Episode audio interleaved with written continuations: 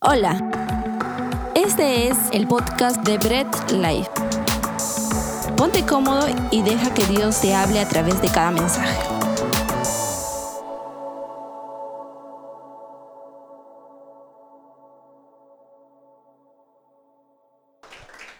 Podemos tomar nuestros lugares, familia, saluda al que está ya no tu costado porque has estado buen rato con él, al que está tu atrás, al que está tu delante, tócale la espalda y dile, oye, qué chévere que estés aquí, qué bueno que estés aquí con nosotros. Es un gran tiempo donde podemos honrar al Señor. Qué buen tema que hemos cantado, digno es el Señor. Y no hay nada más poderoso que el nombre de nuestro Señor en este mundo. Amén. No, no me han escuchado, ¿no? Creo que están distraídos cuando han estado saludando. No hay nada más poderoso que nombrar a nuestro Señor. Amén. Eso, eso, eso. Bien, noviembre, como dijimos, es noviembre, Bread Life, es noviembre, mes de aniversario, es noviembre donde celebramos todo el mes, es un mes de alegría para nosotros, un mes de gozo, un mes donde nos gusta hacer siempre locuras, un mes donde reflejamos todo lo que somos. ¿Estamos? Y una de las cosas, ojo, una de las cosas que siempre decimos es que como iglesia somos gozosos. Así que refleja todo el gozo. Si ya todo este año, me has tenido 11 meses donde tal vez has estado apagado, así con cara de mongo.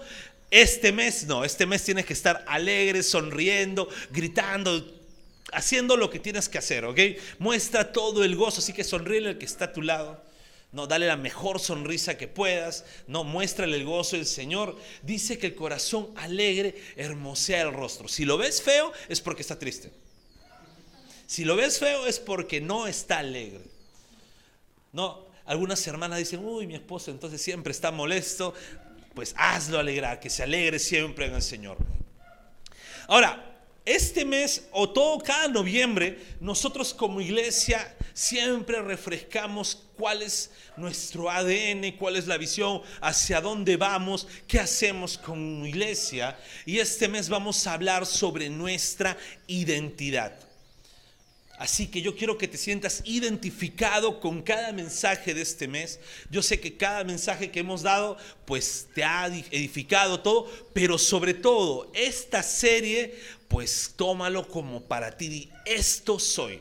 Esto es lo que el Señor ha hecho de mí. Esto es lo que el Señor quiere que yo sea. Porque vamos a hablar sobre nuestra identidad. Y por vamos pues quiero comentar un poquito es para poder crear un hábito se crea en poco tiempo. No, dicen que en un par de semanas o unos 21 días bien hecho o dándole parejito creas un hábito. Pero no hay hábito que supere a vivir culturizado de una forma. Porque puedes crearte un buen hábito, pero si no es parte de tu cultura, no es parte de lo que ya eres, pues ese hábito puede revertirse en tu contra. Por eso que hay dietas que rebotan, porque se crean los hábitos, pero no se crean como parte de tu vida. Y para crear una cultura, por lo menos son unos tres años que tienes que vivir con ciertos hábitos. Entonces ya estamos en el cuarto año como iglesia, entonces ya estamos generando nuestra propia cultura. Y hemos pasado momentos porque cuando cumplimos nuestro primer año, ¿qué pasó? Llegó pandemia. Celebramos nuestro primer aniversario, los que han estado desde el primer aniversario dirán, oye, sí me acuerdo cuando lo hicimos en el local, lo hicimos bonito, por primera vez lo vimos al pastor con terno. Y se acuerdan, ¿no? Pues, los que se acuerdan ellos, chévere. Pero luego, ¿qué vino? Dijimos, ya este año es nuestro año, estamos genial. Pandemia. Y hemos estado dos años prácticamente encerrados. Porque cuando volvimos, de lo que estábamos formando nuestra cultura, cuando volvimos, habían cosas que decíamos, oye, todavía no estamos volviendo. Y de repente David o los otros chicos dicen, no, yo siempre le decía, esto no somos todavía. Porque habíamos perdido cierta identidad, habíamos perdido ciertas cosas. Decía, sí, está chévere que hemos vuelto, pero no estamos, no, no estamos siendo nosotros. Y poco a poco estamos nuevamente regresando a nuestra identidad y quiero que este mes con esta serie pues quede claro parte de nuestra identidad. Y parte de nuestra identidad y lo que siempre decimos, ¿no? incluso en Semilla, los que han llevado al menos este año Semilla, ¿no? Pues siempre decimos, somos una iglesia reformada. ¿Ok?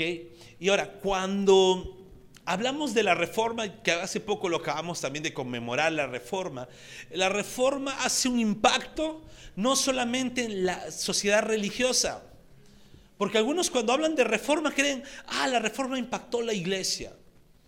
No, la reforma impactó la sociedad. ¿Por qué? Porque gracias a la reforma protestante se crearon escuelas y universidades públicas.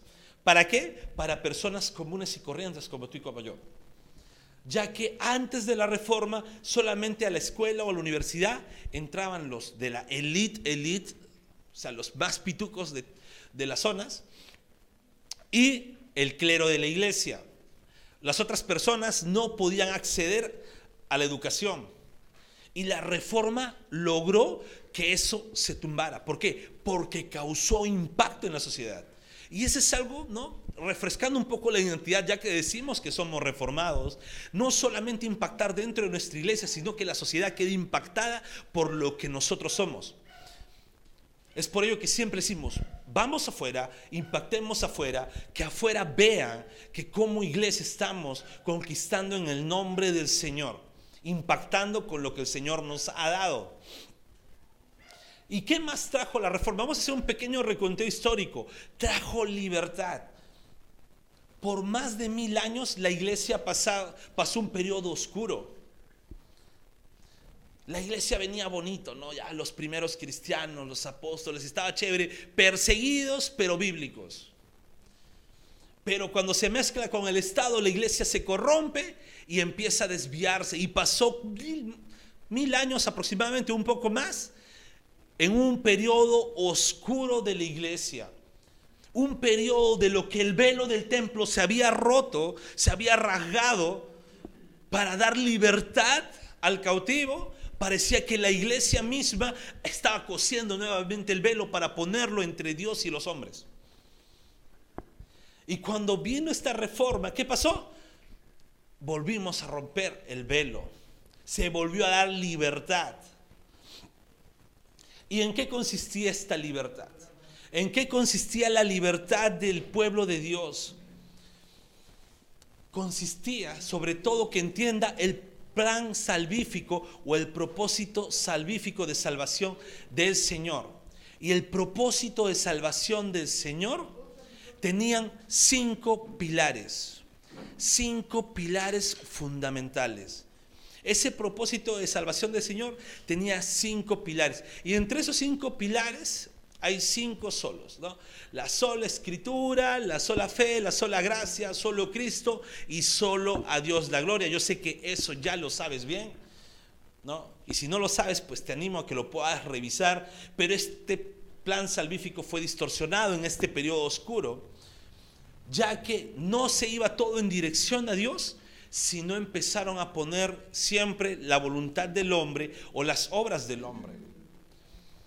El plan salvífico de Dios, que era solamente enfocado de Dios y para darle la gloria a Dios, empezó a ser compartido con el hombre, ya que en este periodo oscuro la iglesia que decía, tienes que hacer obras, tienes que bautizarte de esta manera, tienes que hacer tantas comuniones. Y si mueres no basta, tienes que pagar para que después de muerto puedas entrar al cielo. Y empezó a compartir en obras. Ya no era solo por la gracia de Dios, sino por lo que el hombre podía hacer. Y a esto, a esta, a esta cantidad de obras que el hombre hacía, se le conoce como semipelagianismo. Y esto es algo herético. El querer que el hombre comparta algo de la gloria de Dios en su proceso de salvación es considerado una herejía total. Debemos tener cuidado de intentar siquiera poner en mención, bueno, Dios hizo, pero yo le di permiso. Tenemos que tener mucho cuidado en ello, ya que el Señor se lleva toda la gloria y no comparte su gloria con nadie. ¿Ok? ¿Estamos? Listo. Bien, entonces, eh, este periodo oscuro hizo, bueno, vamos a conocer un poquito de la historia, hizo que lo que es la sola escritura se compartiera al mismo nivel de la escritura, la tradición de la iglesia y al máximo jefe de la iglesia en ese tiempo, que es el Papa. Rompió la sola escritura para solamente ponerlo a nivel el otro. Eh, al mismo nivel, ¿no? De la fe de Cristo se pusieron otras cosas. Y de lo que se decía que todo era para la gloria de Dios, pues no daba la gloria de Dios en nada. Estos cinco pilares fueron tumbados, ¿por qué? Porque la sola fe, la sola gracia, solo Cristo se reemplazaron por las obras que el hombre podía hacer y la, sola escritura se reemplazó por otras autoridades ahí y la gloria de Dios no se la llevaba por completo. Siempre estaba el magisterio que decía, pero nosotros somos la única fuente, nosotros somos el medio. ¿Y cuál fue el plan de esta reforma? Quiero que entendamos esto bien para entender hacia dónde apuntamos como reformados. ¿Cuál fue el plan de la reforma? ¿Hacer una nueva iglesia? Algunos piensan, ¿no? Y intuyen mal que el plan de la reforma fue, hagamos otra iglesia. Y eso es lo que nos acusan los papistas. Los romanistas nos acusan de eso y dicen, ustedes quisieron hacer una iglesia. No, jamás. El plan de la reforma era volver a la iglesia a su sentido original, a cómo inició, a la forma original o como dice la palabra, volver a la senda antigua. Volver a la senda antigua. Mira, la iglesia del Señor siempre, o el pueblo de Dios, siempre ha sido uno solo, universal e invisible. Uno solo porque el Señor no tiene varios pueblos. El Señor tiene un solo pueblo. Universal porque está alrededor del mundo. E invisible porque no se pone en los márgenes de cuatro paredes. No tiene un solo nombre. Ese es el, esa es la forma de la iglesia del Señor. Esa es la forma del pueblo del Señor. Uno solo, universal e invisible. Quiero que te acuerdes bien de ello. Es por ello que cuando pasó la reforma lo que querían hacer no era hacer una nueva iglesia y todo, sino volver a esa iglesia única, universal e invisible. A esa iglesia que se instituye a la luz de la palabra, volver a la senda antigua. Entonces, teniendo en cuenta ello, cuando decimos que somos reformados, no es porque es un término de moda, no es porque, ah, en el Facebook se ve mucho de reforma, ¿no? Entonces vamos ahí, como está de moda, vamos a meternos también a la moda de decir que somos reformados. No es por seguir una tradición, aunque amamos mucho la tradición. No es para sonar más teológicos. No, ah, ¿qué eres reformado? Uh, estos son bravos en teología. Cuando vemos iglesia reformada, uh, esta iglesia debe ser muy buena, todos deben ser teólogos. No, cuando decimos que somos reformados es porque buscamos ir a esa senda antigua, a esa senda que los, los reformadores del siglo XVI buscaron ir, que fue a la iglesia de los primeros siglos. Ellos buscaron ello, pero que esta iglesia de los primeros siglos siempre iba a lo que la palabra de Dios enseña. Entonces vamos a entender por qué decimos que somos reformados y por qué esta palabrita es parte de nuestra identidad como Bread Life. Amén. Acompáñenme a orar. Bendito Dios Todopoderoso, gracias te damos porque permites que podamos aprender a la luz de tu palabra. Y Señor, ayúdanos a comprender.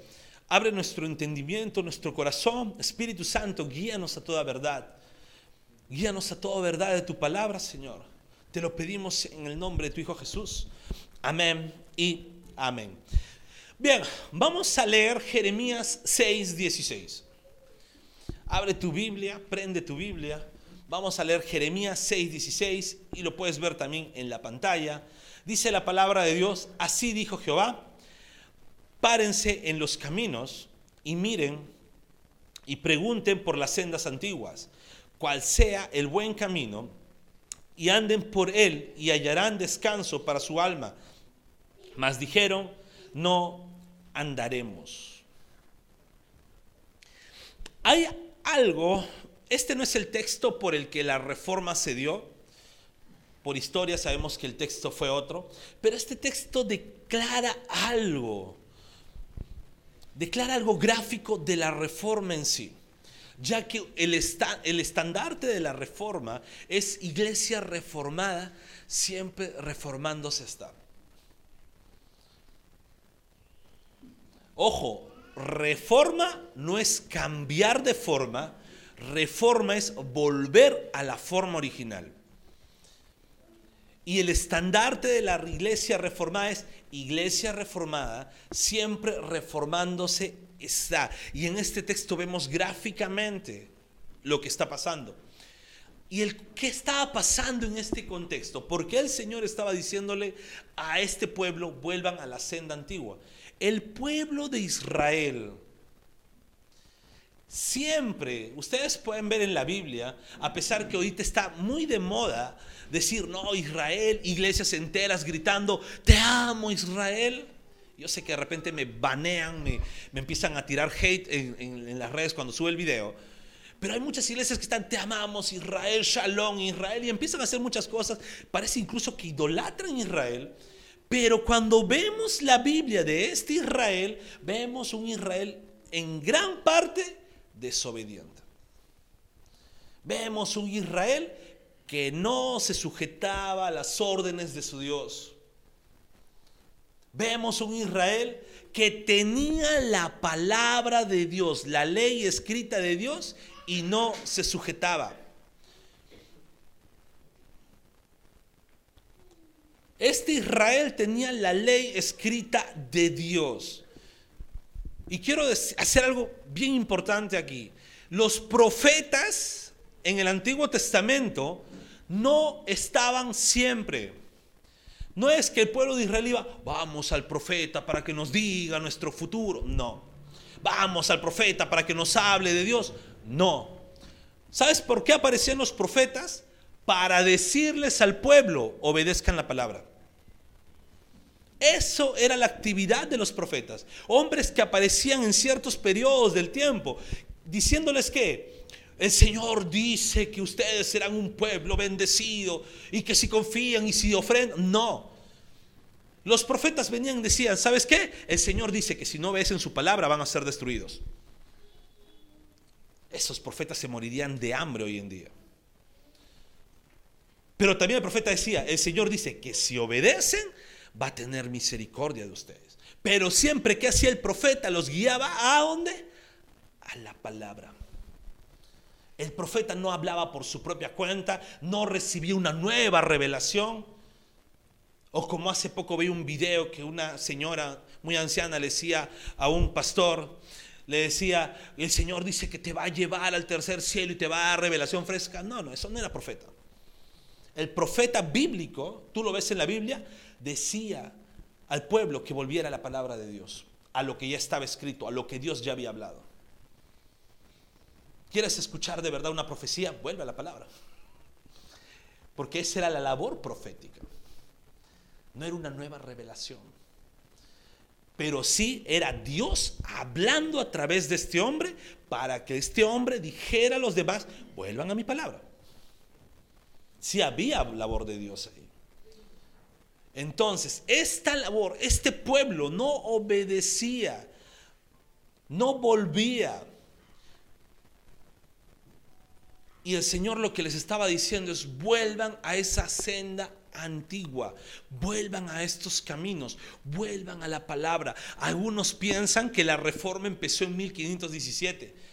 Y dicen, ah, en 1517 la reforma. No, la iglesia siempre ha estado reformándose. El pueblo de Dios ha estado siempre reformándose. La frase, la iglesia reformada, siempre reformada es, o ya para que suene más, más teólogo, no en latín, iglesia reformata, siempre reformata es, no es solamente de este siglo, sino siempre la iglesia ha sido reformada. En el Antiguo Testamento, los profetas que decían, vuelvan al inicio, vuelvan a la palabra. Jesús cuando aparecieron los fariseos y sus tradiciones, ¿qué hacía Jesús? Vuelvan a la palabra. Incluso dentro del periodo de oscuridad de la iglesia. Teólogos que si los menciono me dirían católicos ustedes. ¿Qué hacían los buenos teólogos ahí? Vuelvan a la palabra. Y ya cuando se dio la reforma protestante, ¿cuál era?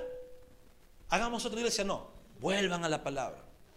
Ese es el estandarte del pueblo del Señor. Siempre está reformándose, siempre está volviendo a la palabra, a esa senda antigua. Chicos, la senda antigua no es volver a cantar coritos.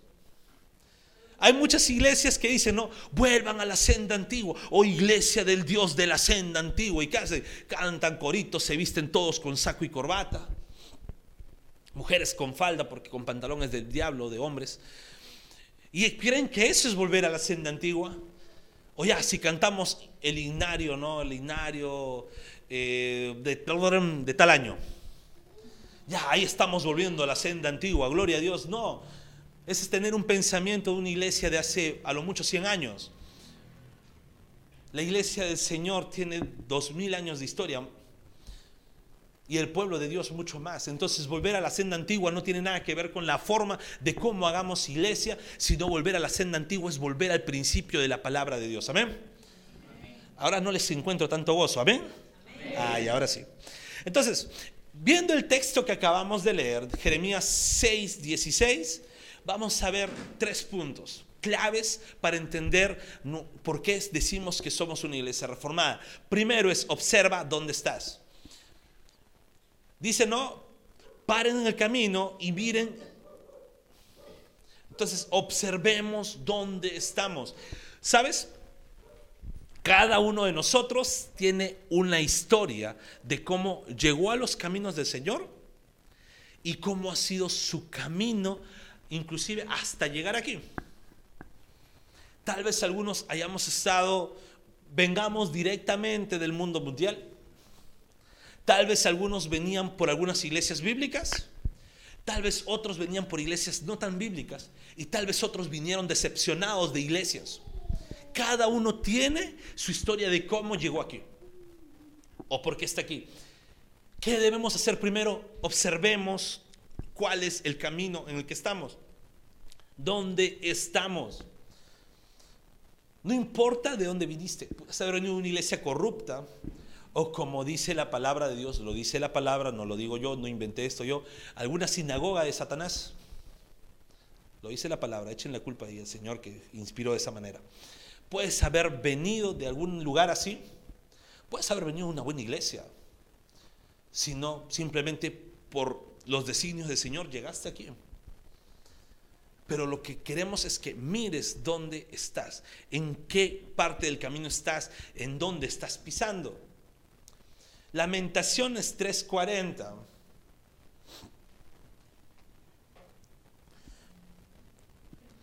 Lamentaciones 3:40. Un libro que suena bastante triste, pero es bastante prometedor. Un libro que pareciese que, ah, vamos a llorar, pero es un libro que te da mucho consuelo. Lamentaciones 3:40 dice, escudrillemos nuestros caminos y busquemos y volvamos a Dios. Lo que debemos hacer como hijos de Dios, y ya identificándonos en la iglesia, no en Bread Life, como reformados, es escudillemos los, los caminos y volvamos a lo que te enseña la iglesia, como iglesia, a lo que te enseña Bread Life. ¿Sí? ¿Sí? No, volvamos al Señor. Siempre volvamos al Señor. cuando escudriñemos nuestros caminos, no nos fijemos en la forma como estamos haciendo iglesia, sino volvamos a los principios de la palabra de Dios siempre. Mira, tú puedes estar en un camino caminando con una o más personas, pero todos caminan diferente. Yo puedo estar caminando con mi esposa y mi esposa puede estar dando sus pasos de modelo y yo camino chueco. Yo tengo que estar mirando que mis pies estén derechos para no chequear y caminar así como si estuviera pateando lata. Estamos en el mismo camino, pero tenemos diferentes formas de andar. O a veces cuando voy a recoger a mi hija, y mi hija reniega, voy a recoger a mi hija y vengo al colegio, y yo la molesto, la empujo, la bailo ahí en la calle, y está, papá. ¿Estamos en diferentes caminos? No, pero nuestro andar es diferente. Es por eso que debemos escudriñar el camino. El andar, si estamos en el buen camino, el andar va a seguir el buen camino. La forma de cómo camines, si estás dentro del camino correcto, está bien. Y no quiero que me malentiendas. No quiero decir que podemos andar mal delante de Dios, no, porque si estamos dentro del camino del Señor, nuestro andar va a estar bien a pesar que sea diferente del andar de mi hermano. Esto quiero que me entiendas. Tu andar va a estar bien si estás en el camino correcto, aunque la forma de caminar sea diferente. Entonces, pasamos a un segundo punto. Primero observemos el camino donde estamos. Miremos bien. ¿Para qué? Para tener con claridad cuál es el buen camino. Mira, la iglesia de Dios, y ojo, estoy hablando de esa iglesia única, universal e invisible. La iglesia de Dios entra en oscuridad cuando hay más caminos. Cuando hay más caminos, cuando hay una cantidad de caminos, ahí entra en oscuridad la iglesia. Ahí empieza el periodo de oscuridad. Cuando empezamos a ver diferentes caminos para llegar a Dios. Ojo, es un solo camino. Dentro de ese buen camino, el andar va a ser muy distinto. Pero el camino es único. ¿Y cuál es ese camino? Ustedes respondan. ¿Cuál es ese camino? Jesús. Juan 14, 6, ustedes se lo saben de memoria. Juan 14, 6, lo ponemos en la pantalla. Y quiero que lo leamos juntos. Juan 14, 6 dice la palabra de Dios. Jesús le dijo juntos, yo soy el camino, la verdad y la vida. Nadie viene al Padre sino por mí.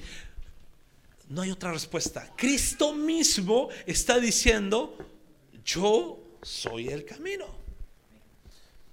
Jesús no está diciendo, soy uno de los caminos. Jesús no está diciendo, mira, hay un montón de caminos, pero yo soy el mejor camino. Ven conmigo. No, Jesús está diciendo, yo soy el único camino. Jesús no está diciendo, mira, yo soy el último camino. Porque los romanistas parecen que dicen eso, ¿no? ¿Por qué? Porque siempre van a su virgencita para que los lleve a Cristo y Cristo recién al Padre, eso es lo que dicen ellos. No, Jesús diciendo, yo soy el camino, no hay más caminos. La iglesia empieza, empieza un periodo oscuro cuando empiezan a haber más caminos. El mundo mismo dice, no, todos los caminos conducen al Señor, qué hermoso. El mundo dice, no, todos los caminos conducen a Dios. No importa, la mejor religión es el amor. Y tanto amor, mira cómo se están destruyendo a sí mismos. ¿Por qué? Porque hay un solo camino. Todo lo demás es una barbaridad. Cristo mismo muestra cuál es el camino. Ahora, yo quiero decir algo porque hay muchas personas que saben cuál es el camino. Todo el mundo. Es más, cuando llegas a una iglesia te va a responder, ah, el camino, claro, el Señor, ¿no? Cantan la canción de Barrientos, el camino del Señor es perfecto. No. ¿Sabes cuál es lo difícil para muchos? Es que no basta que conozcas el buen camino. No basta que conozcas el buen camino, sino que andes en el buen camino. Tienes que andar en el buen camino. Los reformados no causaron la reforma solamente porque dijeron, conocemos el buen camino, porque la iglesia que estaba con el velo en los ojos conocía el buen camino. ¿Sabes qué no hacía? Andar por él. Y nosotros, eso debe ser parte de nuestra identidad reformada. No solamente decir, oye, Jesús es el camino, sino aprender a andar por el buen camino. Primera de Juan 2.6 nos dice la palabra de Dios. Mira, y esto es retador para ti, mientras que lo colocan en la pantalla. Esto va a ser muy retador para ti. Primera de Juan 2.6 dice, el que dice que permanece en él debe andar como él anduvo. Oye, esto es retador porque muchos dicen, oye, yo soy cristiano, uff, me bauticé. Algunos hasta se jactan, mira, la fecha de mi conversión fue el 13, de tal a tal, a tal hora, tal segundo, tal minuto. Me bauticé en tal momento y cuando me bauticé, el cielo se abrió y dijo, este, no, no, eso no fue todo. Pero muchos dicen que se acuerdan todo. ¿Y cómo andas? No, ahora estoy apartado. No basta con conocer el buen camino, sino que andes en el buen camino. Pablo mismo ¿Qué decía Pablo, el apóstol Pablo? Sean imitadores de mí como yo soy de Cristo. Pablo no decía, imítenme a mí lo que yo hago, porque Pablo sabía que era un hombre pecador. Sino Pablo decía, si quieren imitar algo bueno de mí, imiten que yo imito a Cristo. Pablo sabía que él era pecador, tenía mil errores en la cartera, seguía siendo un hombre más. Por eso Pablo decía, bueno, algo bueno que imiten de mí, imiten que yo imito a Cristo. Y nosotros debemos imitar ello. ¿Y qué cosa es imitar a Cristo? Nosotros, bueno, en el curso de semilla tenemos tres letritas. Nuevamente no hay ningún servidor hoy día que esté con el polo. Pero estas tres letritas importantes que es nuestro SEA, es fundamental para andar como Él anduvo, que es servir, enseñar y amar. Servir como Cristo sirvió, enseñar como Cristo enseñó, amar como Cristo amó. Oye hermano, ¿quieres ser como Cristo? Sirve como Él sirvió, desinteresadamente. No poniéndose en su lugar de Dios, mira, yo soy el Dios. Y podría haberlo, Cristo era el único hombre que podría haber dicho, he venido para que me sirvan. Sin embargo, el que dijo, me pongo al servicio de ustedes. Jesús enseñaba la palabra, predicaba la palabra y eso imitemos. Queremos reformarnos, imitemos eso. Enseñemos la palabra de Dios, prediquemos la palabra de Dios, pero por encima de todo, amemos como Cristo amó. Y Jesús como amaba, desinteresadamente, incluso sin importarle su propia vida. Amó al prójimo. Sintetizó los diez mandamientos en dos, amor a Dios y amor al prójimo. Entonces, queremos andar como Cristo anduvo. Sirvamos como Cristo sirvió. Enseñemos la palabra como Cristo enseñó y amemos como Cristo enseñó. Si decimos que conocemos el buen camino y que estamos ya en el buen camino, debemos entender que debemos vivir como Jesús vivió. No hay otra forma. ¿Estamos? Ah, ya, yo pensé que se habían quedado dormidos ya. Hasta este punto, no hemos mencionado en estos dos puntos las cinco solas para nada. Y algunos pueden decir, oye, ¿cómo piensas enseñar de la reforma sin las cinco solas? Podrían decirme los tradicionalistas. Sin embargo, estos puntos, entender que debemos observar el camino para volver a la senda antigua y andar en el buen camino, estamos poniendo de nuevo, construyendo sobre los pilares de la reforma. ¿Por qué? Porque para tener claro el panorama y saber cuál es el camino, tienes que recurrir a la escritura de la palabra de Dios. No hay de otra. No hay tradición que te enseñe, no hay autoridad que te enseñe. ¿Quieres conocer el buen camino y observar en qué camino estás tú? Tienes que volver a la sola escritura. Si cuando observas el buen camino y observas que ese buen camino es Cristo y lo, entiendes lo que Cristo hizo por ti, estás volviendo al solo Cristo. Porque vas a entender que solo Cristo es el único camino entiendes que Cristo se manifiesta en tu vida a diario, vuelves al solo Cristo. Y cuando entiendes a Cristo como único camino, entiendes la gracia que Él pone en tu vida. Y entiendes la sola gracia de Dios, que no va a ser por el esfuerzo tuyo, sino la sola gracia de Dios. Y cuando andas en el buen camino, entiendes que debes poner tu fe en el único y buen camino y el camino correcto, y entiendes que ahí solamente es por fe, te das cuenta. No solamente es decir, oh, sola escritura, sola gracia, solo no. Es entender bien que debes volver a la senda antigua. Entender bien que debes volver a la senda antigua, a ese camino antiguo que es ir a la palabra de Dios. Y como todo esto manifiesta y glorifica al Señor, te das cuenta que solo a Dios es la gloria. Y volviste a los cinco pilares de la reforma, sin mencionarlos, solamente entendiéndolos de forma correcta. Pero hay un tercer punto que quiero que entendamos de por qué nosotros nos identificamos como reformados. Es un punto bien importante. Y muchos creen que ser reformado solamente es por tradición. Y amamos la tradición. Nos encanta la tradición. Una tradición, al menos la tradición basada en las escrituras de verdad, ¿no? Las demás tradiciones, pues bueno, son formas. Pero si nos encerramos en la forma de una tradición, estamos volviendo a poner, a coser el velo nuevamente y poner otra vez el sesgo de la barrera entre Dios y el hombre porque vamos a estar encerrados en una tradición.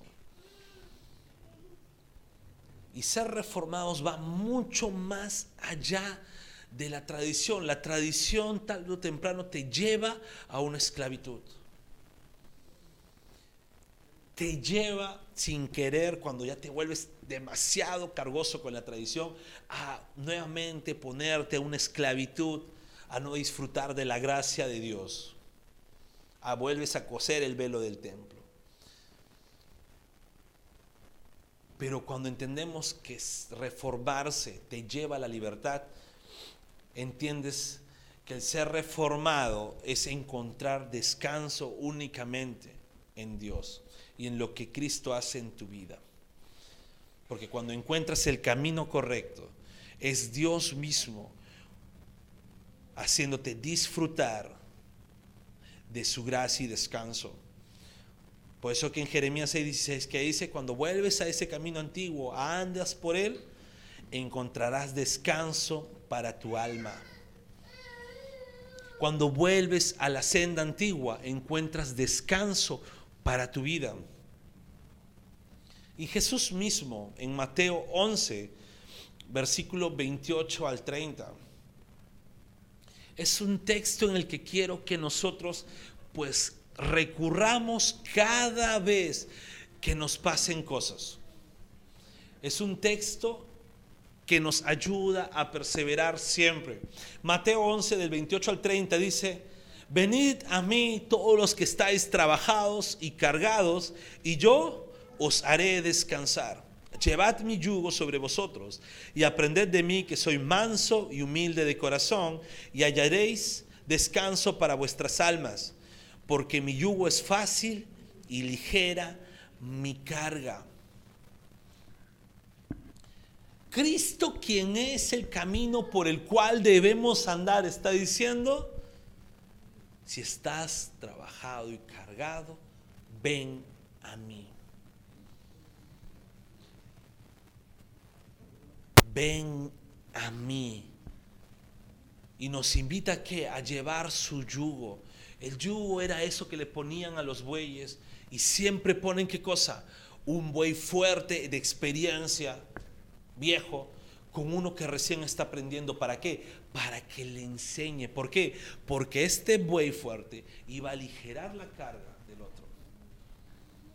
Dos bueyes jóvenes, por más fuertes que sean, no hubiesen podido con todo. Y eso es lo que está diciendo el Señor. Lleven mi yugo porque yo voy a hacer que la carga sea ligera. El reformarnos nos lleva a encontrar paz en el Señor. Paz solamente en Él. No es simplemente, wow, estamos en la denominación correcta. Wow, hacemos la liturgia correcta. Hacemos tal cual la forma como debe ser. Y ojo, a mí me encanta todo ello. Creo que suelo cada de vez en cuando jugar con ustedes diciendo, me voy a conseguir mi cuello clerical para como buen presbiteriano. Y lo voy a hacer algún día. Pero reformarse es mucho más que eso. Es volver a la senda antigua. Volver a encontrarnos en el camino con Jesús y andar en ese camino. Y sobre todo tener la libertad que la tradición o incluso el sesgo que la iglesia muchas veces solemos poner, y me incluyo en ello, no afecte nuestras vidas, sino ponernos el yugo de Cristo en nuestras vidas para andar descansados completamente en Él. La iglesia reformada siempre reformándose está porque siempre estamos volviendo a Jesús. ¿Quieres ser un verdadero reformado? Pues vuelve a Cristo. Vuelve siempre ese camino, vuelve siempre esa verdad. Anda por ese camino Vuelve a los principios de la palabra de Dios. Andemos siempre en esos caminos, en ese camino de la senda antigua. Termino con eso. Cuando nos decimos o identificamos como reformados, esto no tiene solamente que ver la etiqueta con la iglesia. Esto no solamente tiene que ver con el tipo de teología o doctrina que enseñamos. Y ojo, sí, enseñamos doctrina reformada, teología reformada, somos una iglesia reformada, genial, pero tiene que ver mucho más con ello. Tiene que ver con que regresemos a lo que el Señor nos dice que debemos regresar. Regresar a Cristo. ¿sabes? Nos puede faltar toda la tradición reformada. Nos puede faltar toda la teología reformada. Nos puede faltar incluso hasta el nombre reformado, porque es un nombre del siglo XVI. Lo que no nos puede faltar en nuestra iglesia y sobre todo en nuestra vida es el camino, que es Jesús.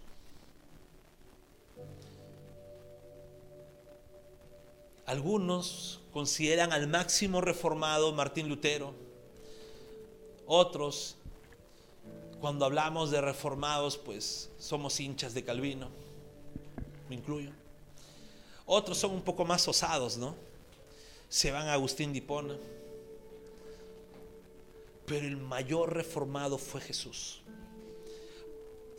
Porque uno, Él era el camino.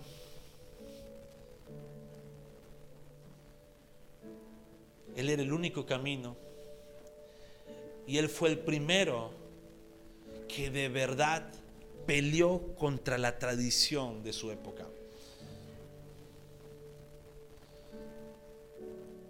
Jesús peleaba con la tradición porque le estaban elevando al punto de la palabra de Dios. Volvamos a Cristo siempre. Reformémonos siempre volviendo al Señor. Reformémonos siempre sirviendo como el Señor sirvió, enseñando como el Señor enseñó amando como el Señor amó. Y esto, acuérdense, cuando dije en la introducción que la reforma no solamente afectó la religión de la época, la reforma afectó el mundo entero. Eso quiero que tengamos en cuenta. No estamos aquí para reformarnos nosotros y decir, oye, ¿sabes qué? Qué bien somos reformados, aquí estamos un grupo de reformados, eh, qué chévere, ¿no? No, causemos la implosión afuera. A veces queremos hacer la explosión y nos vamos de frente. No, desde aquí adentro causemos la implosión afuera. Conquistemos las esferas de la sociedad.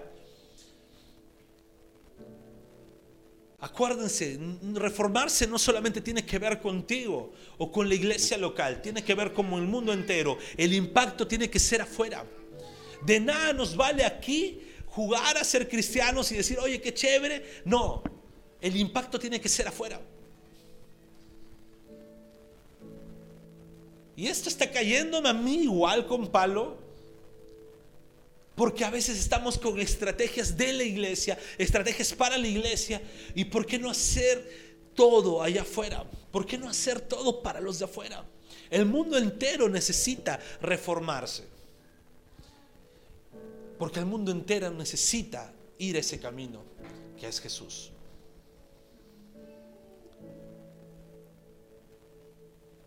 ¿Quieres ser un buen reformado? ¿Quieres identificarte de verdad como reformado? Pues tengamos en mente y un plan cómo conquistar el mundo para nuestro Dios. Tengamos en mente cómo evangelizar a la gente y que el impacto de la iglesia, sobre todo de nuestra iglesia local, pues llegue afuera, llegue a impactar la sociedad. Que el mundo entero diga, wow, tienen razón el único camino es Jesús. Ese debe ser parte de nuestro sello, nuestra identidad, ser reformados, llevando al mundo entero al único camino que es nuestro Señor Jesús. Oremos, iglesia. Bendito Dios Todopoderoso. Gracias por tu palabra. Gracias, Señor porque eres bueno y misericordioso. Y gracias porque nos enseñas cuál es el verdadero sentido de la reforma. Y no solamente es la tradición, no solamente es la teología, sino es entender cuál es el camino correcto para nuestra vida cristiana. ¿Cuál es el camino correcto en el que tenemos que andar? Observar bien dónde estamos y hacia dónde nos dirigimos. Y no juzgar el andar de mi hermano, porque si está en el buen camino, la forma de andar puede ser muy distinta a la mía. Porque los que andamos en Cristo Jesús, andamos por el buen camino y nunca andaremos mal. Porque si estuviéramos andando mal, no estaríamos ya en el buen camino. Dios amado, ayuda siempre a estar reformándome, a volver a esa senda antigua.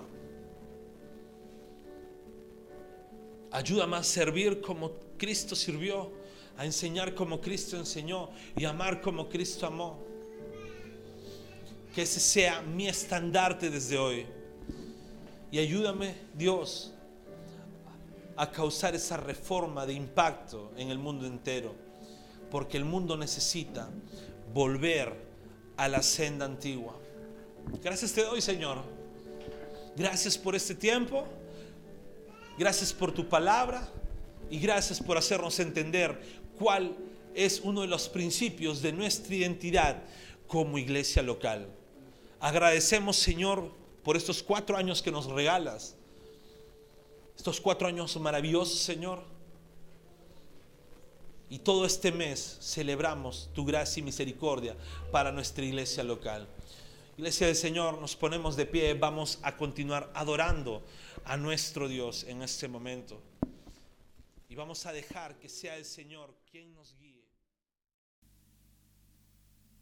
Gracias por escuchar el mensaje de hoy y no olvides compartirlo. Síguenos en nuestras redes sociales, Instagram, arroba Bread Life Family, Facebook Bread Life.